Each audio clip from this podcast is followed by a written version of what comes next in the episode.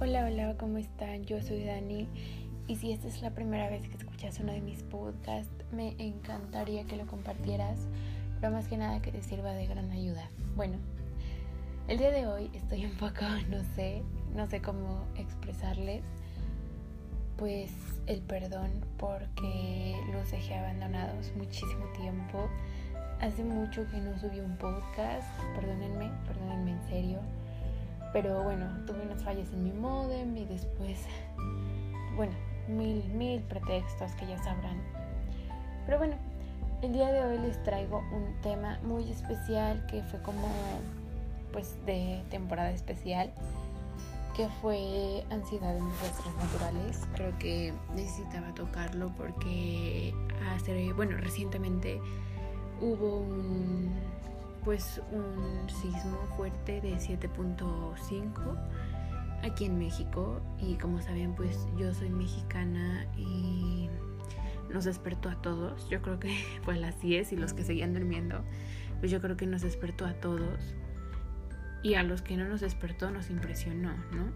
Porque bueno, fue una gran sorpresa que después de que no temblara tanto tiempo, pues temblara esta vez. Entonces, hoy les quiero enseñar a pues manejar el estrés porque todos, yo creo que todos nos hemos sentido, nos sentimos súper loquitos porque el que se mueve el suelo nos da a pensar lo que pasó en el 1985, lo que pasó el anterior 19 de septiembre del 2017 y nos da a pensar todo eso, que un sismo fuerte y es terremoto, ¿no? Y que con un terremoto todo, todo se va a caer y va a haber una catástrofe, ¿no? Y a veces no, no es así. Tenemos que aprender a controlarnos. La, la ansiedad también se da en estos desastres. Y bueno, más que nada hay que aprender a controlarla, porque tarde o temprano un susto así de empujón, literal, llega, llega, luego, luego, también es súper, o sea, perjudica de manera cañona, cañona, ¿no? Porque no solamente es eso, sino se te puede subir el azúcar, puedes tener daños mentales también, se te puede empeorar la, la ansiedad y eso es algo que pues es lo que queremos evitar también. O sea, todos nos espantamos, pero también no debemos, pues, espantarnos de esa manera, no así. Entonces, lo que estamos haciendo, pues, o bueno, lo que les voy a decir, pues es lo que vamos a decir. Entonces, los desastres afectan la salud mental de una gran parte de la población.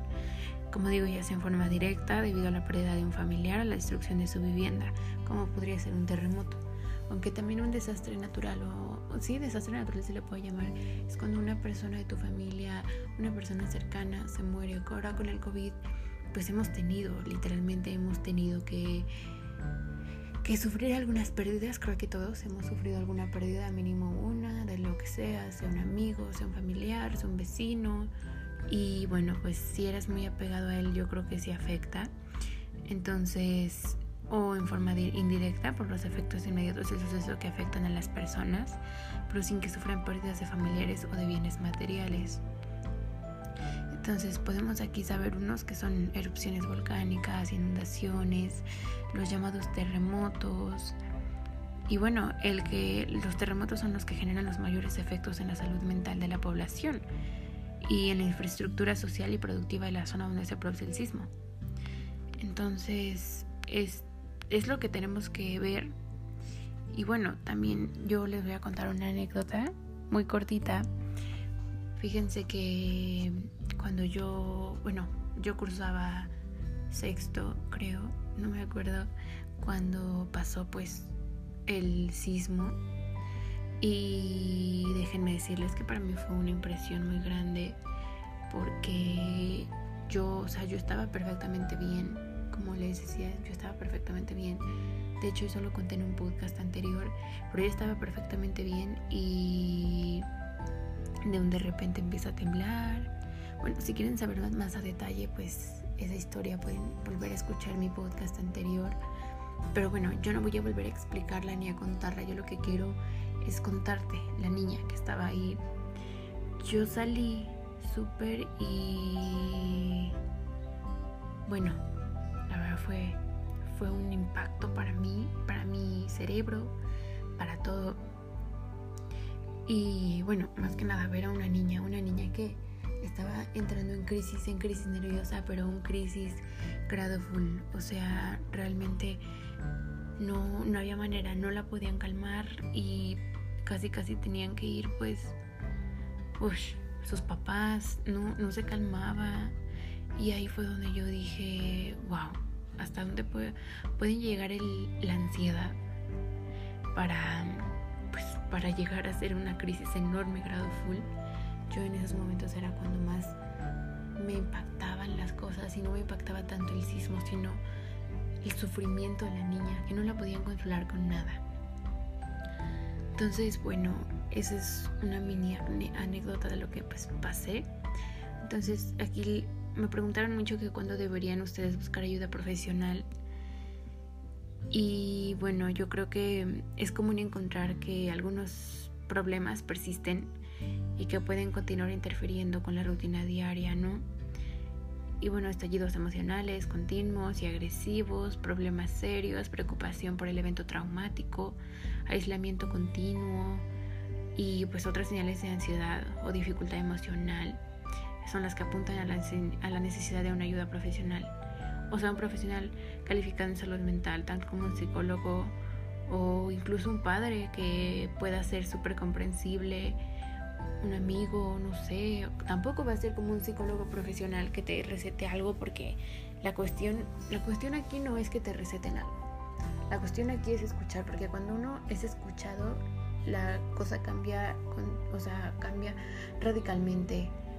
Cuando uno se pone a escuchar a una persona, te das cuenta de los motivos reales por la que la persona es así o por la que la persona sea, pues, es lo que es. Y también es muy importante que, o sea, un psicólogo puede escuchar, pero ¿sabes quién escucha al psicólogo? Esa es la pregunta clave y esa es la palabra clave. Un psicólogo te puede escuchar a ti, pero ¿sabes quién escucha al psicólogo? ¿Sabes si el psicólogo realmente se siente bien consigo mismo? No, ¿cierto? Solamente hablan de ti, porque tú eres el que está pidiendo ayuda. Pero alguna vez deberíamos tocarnos el corazón y preguntarles a ellos cómo se sienten. ¿No creen? Pero bueno, comprender, lidiar con pensamientos, sentimientos y conductas que se desarrollan como resultado del trauma. Como muchos saben y como yo les había dicho, el que pase un desastre natural, ya sea una pérdida o una erupción volcánica que pueda afectar aquí tu casa, un sismo, una inundación, que se meta agua a tu casa, que se caiga tu casa, deja un, trauma, ¿no? Incluso la pérdida de un familiar deja un trauma, deja un vacío. Si tú eres muy apegado a ese familiar, se va y no lo vuelves a ver nunca más. Deja un trauma. Porque tú, tú estabas apegado a él, siempre ibas con él, siempre le contabas tus cosas. ¿Y ahora quién se las vas a contar? Imagínate, se muere tu mamá, tu mamá, tu gran apoyo, tu papá, tus papás que son tu gran apoyo y se mueren. Yo tengo un amigo que que acaba de pasar por eso, por COVID, sus papás se murieron por COVID, es muy, es muy triste saber que él, bueno, estaba gritando, no quería saber nada. Y bueno, es, es entendible, yo creo que todos haríamos lo mismo en su lugar. Yo creo que hasta yo haría lo mismo, mis papás son mi vida entera, entonces yo creo que es, es comprensible esto. Igual en un trauma de un desastre natural, como es una inundación, como lo dije, yo creo que, como les digo, el susto, el impacto del susto es el que te deja el trauma. Porque puedes decir, no, se me va a pasar, que con un pan, no sé qué, como lo llaman decir, como pan el susto. Pero no, realmente el gran susto que tú pudiste llegar a sentir, por ejemplo, que estabas durmiendo, no sé qué, el gran susto que pudiste llegar a sentir deja un trauma. Y no solamente estoy hablando de un trauma de, ay, ya me traumé porque se movió como yo no pensé que se moviera y fue oscilatorio y trepidatorio, no sé qué, no. Un trauma también a nivel lesión cerebral. ¿A qué me refiero con esto? Ustedes podrán decir, ay, o sea, súper dramática, como que una lesión cerebral puede causar un desastre natural, que no sé qué. Y bueno, está la lesión este, cerebral traumática, que es lo que les voy a decir. Tal vez aquí me ponga un poquito en contexto con idioma médico, pero bueno, les quiero decir pues el nombre realmente, que es un traumatismo cráneoencefálico o un traumatismo encefalocraniano. Y como pueden ver, pues es una pues una lesión o una disfunción cerebral, cerebral ocasionada por un impacto externo, generalmente un golpe violento en la cabeza o diferentes cosas. También un golpe violento en la cabeza te puede causar una lesión grave, como es pues el traumatismo o un grave accidente. Y bueno, esto necesita pues, atención urgente, ¿no? Generalmente los síntomas son inmediatos, pues llevas visión borrosa, dificultad para concentrarse, pero estamos, ya me estoy metiendo en otro contexto. Em, eso es por, pues, por los este, golpes, es que se origina, pero también están las otras lesiones cerebrales traumáticas, no sé por qué no puedo. Y bueno, que es una lesión repentina que causa daño al cerebro, ¿no? Entonces, pues dice que los síntomas de una lesión pues pueden ser leves, moderados o graves, ¿no? Las conmociones cerebrales son un tipo de lesión traumática leve. Y bueno, en ocasiones los efectos de una conmoción cerebral pueden ser graves, pero la mayoría de las personas se recuperan por completo. O sea, una lesión cerebral traumática más grave puede provocar síntomas físicos, psicológicos graves, un coma. ¿A qué me refiero con un coma? Un coma es cuando una persona entra en un sueño profundo y los doctores no pueden pronosticar cuándo se va a despertar esa persona. Un sueño profundo por traumatismo, por lo que sea. Y bueno, e incluso la muerte, ¿no? Entonces vamos con qué causan las lesiones cerebrales. Y bueno, caídas, más común en adultos mayores, accidentes automovilísticos, lesiones, ser golpeados o maltrato. Maltrato, esta es la causa más común, pero en niños. Lesiones por explosiones, lesiones penetrantes, heridas por balas, golpeado por un objeto.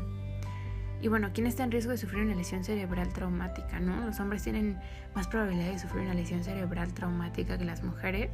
Los adultos mayores pues no se quedan atrás, ¿no? Y bueno, los síntomas de una lesión cerebral traumática leve, estábamos con la leve, breve pérdida de conciencia en algunos casos, dolor de cabeza, confusión, aturdimiento, mareos, visión borrosa, ojos cansados, zumbido en los oídos, mal sabor en la boca, fatiga o letargo, cambio en los patrones de sueño, cambios de comportamiento, problemas con la memoria. Bueno, eso es una, es una lesión cerebral traumática leve, ¿no? Ustedes me van a decir, pero esto qué tiene que ver con, con una lesión cerebral que, que tenga que tenga que ver con los desastres naturales, ¿no? Cabe recalcar que, como les digo, un susto enorme puede causar una gran lesión cerebral, ya sea moderada o leve. Y bueno, sí tiene mucho que ver aquí, mucho, mucho, mucho, porque pues a final de cuentas puede convertirse en un trastorno psicológico, ¿no? Como le llamarían. Y pues a veces la gente no mejora y pues entran en comas o incluso pueden llegar pues hasta la muerte, ¿no? Eso es muy muy riesgoso. Por lo tanto, yo creo que aquí les voy a dar unos ejercicios de respiración para que ustedes pues se puedan moderar y pues no causen, bueno, no podamos llegar a hacernos tanto daño por un susto de un desastre natural, ¿no?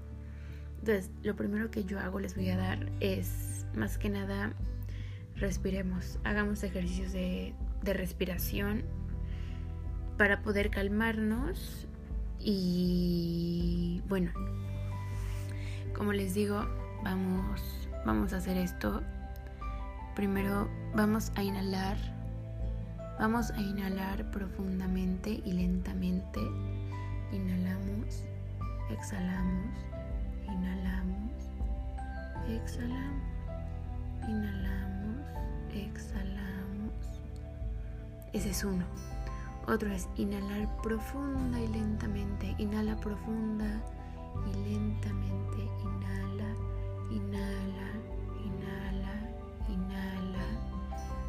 Después de esto, llevas el aire hasta el fondo de tus pulmones, hasta donde tú sientas que es todo lo que tus pulmones se pueden llenar de aire.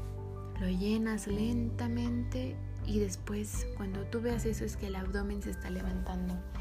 De manera que tú estás levantando tu abdomen, de manera que tú estás respirando correctamente. Y poco a poco vas soltando el aire. Mientras exhalas se contrae el estómago. Entonces sueltas, sueltas el aire, sueltas el aire. Otra cosa que también ayuda es sentarte en una silla, también en una silla. Te sientas con la espalda recta y los hombros hacia atrás y sacas el pecho. Lo sacas y sacas el pecho, hombros hacia atrás, cierras la boca y tomas lentamente aire por la nariz. Respiramos. De esa manera ayudas. Y después soltamos el aire despacio y vas a respirar así veces.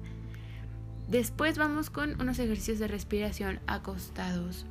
Lo mismo, metemos aire lenta y profundamente hasta que sientas que tus pulmones están llenos y después los sacamos lentamente. Exactamente. Así es como nosotros podemos controlarnos todo, todo, todo a base de respiración, meditación, todo, todo, todo. Y claro, claro, con mucha paciencia. Tampoco esto se va pues a aliviar así. Necesitamos que por favor te quedes bien, no te agites. Hubo un gran susto, pero bueno, afortunadamente pues ten en cuenta que si estás bien y estás con tu familia, pues no pasó nada. Entonces todo está bien. Y bueno, hasta aquí, hasta llega mi podcast de hoy. Espero que te guste, te prometo que no te voy a dejar abandonado. Y bueno, los quiero mucho.